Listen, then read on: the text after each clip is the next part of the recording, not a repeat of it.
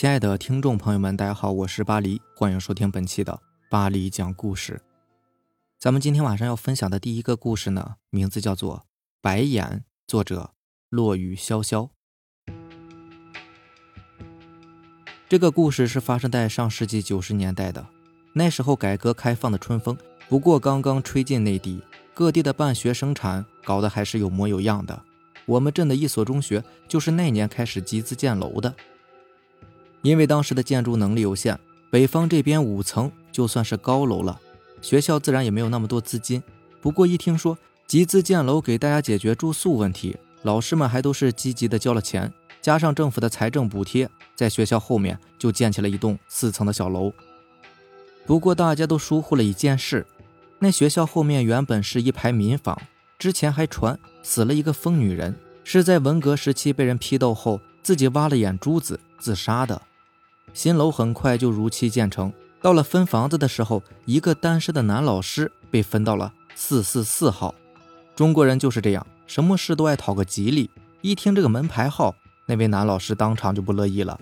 不过耐不住领导的一番教育，最终还是妥协住了进来。那位男老师跟爱人刚刚结婚，一分到房子就迫不及待地把新婚的爱人接了过来。只是两个人从住进去之后，就一直觉得不大自在，似乎总有一双眼睛在暗中盯着自己一样。不过在马克思横行的年代，怎么能被封建迷信吓坏了脑子呢？学校领导也觉得这个男老师是故意托辞，想要换房间，于是就跟男老师一起磨洋工。结果半年过去了，男老师的老婆怀孕了，换房间的要求还是没有批下来。由于男老师工作太忙。没有空照顾怀孕的老婆，他的妻子就请了自家的姐姐来帮忙。男老师妻子的姐姐带着孩子去照顾妹妹，却没有想到那孩子一进屋就指着卧室的一个角落不停的大哭，后来更是死活不肯进屋。听说三岁以下的小孩子可以看到大人看不到的脏东西，我从刚来的时候啊就觉得你这个屋子太阴潮，不大干净，咱们还是搬出去吧。听了姐姐的一番劝告，男老师的妻子也是欣然同意。没多久，就跟男老师一起搬去了别处。只是到了孩子生产这天，那男老师的妻子却碰上了难产，好不容易折腾了一个晚上，把孩子生了出来。但是看到孩子后的第一眼，那四五个医生护士都差点被吓晕过去，因为那孩子的脑袋超乎常人的大，就是这个大脑袋一直卡住，才导致难产的。这还不算。这孩子鼻子、耳朵、嘴巴都是样样齐全，唯独没有眼睛。大家都听说过天瞎，就是指那些畸形儿生下来呢没有眼，只有两个空洞，甚是吓人。不过这个孩子却连空洞都没有，一个大脑袋上面十分的平坦，就像是个肉球一般。当然，这个孩子出生没多久就窒息了。只是男老师不甘心呢，他不明白为什么老天要这样对待他呢？他越看自己的孩子越气愤，而且他对孩子这个硕大的脑袋产生了强烈的兴趣。这脑袋这么大，里面究竟是什么呢？终于在一次次苦思无果后，他把医生叫过来，两个人一起用手术刀切开了那婴儿的大脑。只见那脑袋被切开后，里面的状况也终于暴露在两个人的视线内。男老师和医生当场就被吓成了失心疯。原来那脑袋里面没有别的，全都是眼珠子。哎，这个这这这篇故事可真够吓人的。讲这个故事的时候，我突然想到小时候看那个看那个《西游记》，对我记得里面有一有一集是那个蜈蚣精，蜈蚣对，好像是蜈蚣精，当时对付孙悟空的时候，然后把身子身上的衣服一脱。然后身上全都是眼睛，哇！顿时把人吓得，这简直就是我的童年的噩梦，密集恐惧症太吓人了。刚刚那个故事想想也够吓人的，它不是吓人，其实也不是吓人，就是非常的让人头皮发麻，觉得很恶心，有点啊，当然不能这么说啊。好，咱们看一下下面这个故事，下面这个故事名字叫《讹人的下场》。作者梅花。清晨的阳光照耀着整个大地。由于昨天晚上刚刚下过雨，地面上还是很潮湿的。李大叔呢，今年四十一岁了，是一个开水果摊的小商贩。每天早晨，他都要早早的去批发市场进一些新鲜的水果，然后运到自己租的那个小地摊那里去卖。今天和往常一样，李大叔开着自己的小皮卡车，慢慢的行驶在小道上。就在他车子开到半路的时候，他看见有一个老人倒在路的中间。他下车走近老人，大概六七十岁的样子。他看见老人胸口还在起伏着，他想都没有想就把老人抱上了车，然后掉头开到医院去了。他跑上跑下，将身上的五千块钱拿去替老人垫了医药费。老人身上没有电话。他也不知道该怎么去通知老人的家属，他只能先在医院里边看护着。三个小时后，老人慢慢的醒了过来。李大叔向老人解释，自己是在一条小道上看见他的，然后就把他送到医院来了。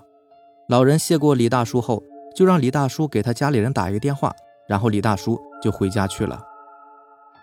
可他万万没有想到的是，自己做了好事，却被别人传成是肇事者。还莫名其妙的被警察局的人给带走了。李大叔将所有的事情经过都跟警察说了一遍，警察这才让李大叔回家。可是刚回到家没多久，就有一个陌生人给他打电话，要他到医院去。李大叔一想，可能是前几天救了的那个老人的家属吧，也许他们以为是自己把老大爷给撞了。不行，他得去把事情说清楚。他一辈子都是老老实实做人，从来没有做过什么坏事，他不能因为这件事。让自己的家人一出门就被说成是杀人犯呢？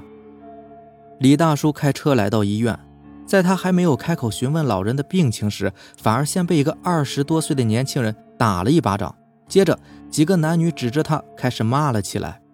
李大叔被围在中间，走也不是，留也不是，他很委屈的大吼一声：“你们骂够了没有？我好心送老人来医院，你们不感谢我也就算了，还一味的说老人家是我撞倒的。”是我撞的话，我会送他来医院吗？打他的那个年轻人说：“谁知道是不是你故意撞了人之后，然后假装好人送我爷爷来的医院呢？”你们要是不信的话，可以去问一问老人家呀，看看人是不是我撞的。几个人走进病房，李大叔看着病床上戴着氧气罩的老大爷说：“大爷，您老身体怎么样了？”老人点了点头，示意身体还好。大爷。你快跟他们说说吧，您老不是我撞的，我只是正好路过那里，看见你倒在地上，才带你来医院的，真的不是我呀。令李大叔没有想到的是，老人家竟然指着他说：“就是你撞的我。”听到这句话，简直犹如是晴天霹雳啊！李大叔瞬间愣住了，明明不是他撞的呀！大爷，你怎么可以昧着良心说话呢？您不能这么害我呀！你让我今后怎么做人呢？老人的家属将李大叔赶出病房后，生气地对他说道：“你就等着坐牢赔偿吧。”李大叔难过的回家去了。刚回到家，就有几个记者模样的人不停地问：“请问那个姓吴的老人是不是你撞的？请问你是不是撞了人之后，假装路过的好人，将老人送到医院去呢？老人醒后一直说是你开车撞的他，为什么你就是不承认呢？”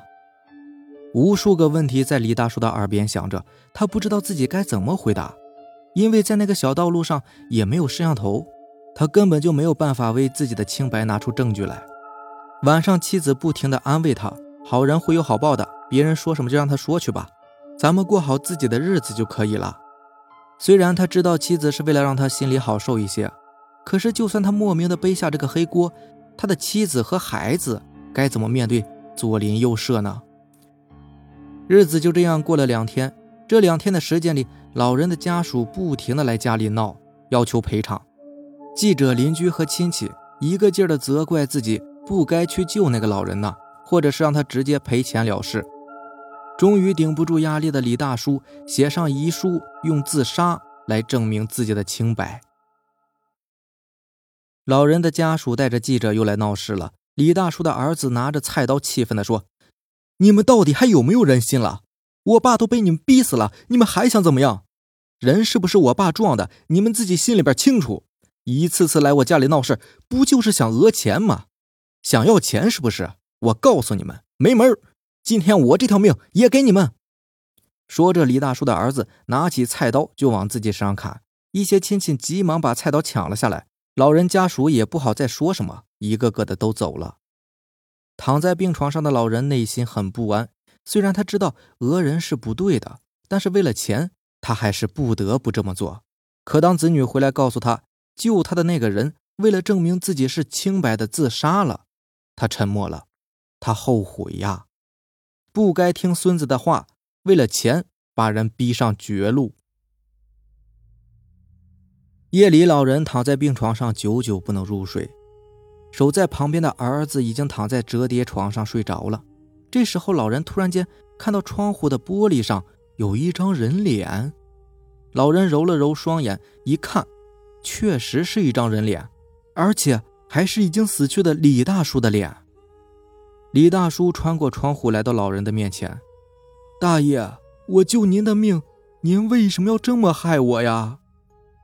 老人睁大眼睛，害怕的说：“对不起呀，孩子，我我不是人，我不该为了钱去讹你啊。”老人的儿子和同一间病房的病人听到老人在那儿自言自语，于是他们好奇的看着老人对着空气说着：“对不起，对不起，我错了，对不起，对不起，我错了，是我自己摔倒的，不是你撞的我，我不该为了钱。”害你自杀，孩子，我对不起你啊！同一脸病床的病人听到老人这么说，都很是鄙视的看着他和他儿子。随后又听到老人不停的求饶。看到这里啊，他们想着一定是老人讹人家，觉得对不起人家，所以出现了幻觉。李大叔看着老人说：“大爷，你的命是我救的，那就把这条命。”还给我吧！说着，李大叔用手穿过老人的胸口，捉住心脏，狠狠地捏着。可在老人的儿子和那些病人看来，老人捂着胸口，痛苦地倒在地上打滚。老人的儿子连忙去叫医生，在医生进来的那一刻，老人停止了呼吸。好了，以上就是咱们今天晚上要分享的故事了。如果喜欢咱们的节目呢，就点个订阅吧。行，那咱们明天见吧，拜拜，晚安。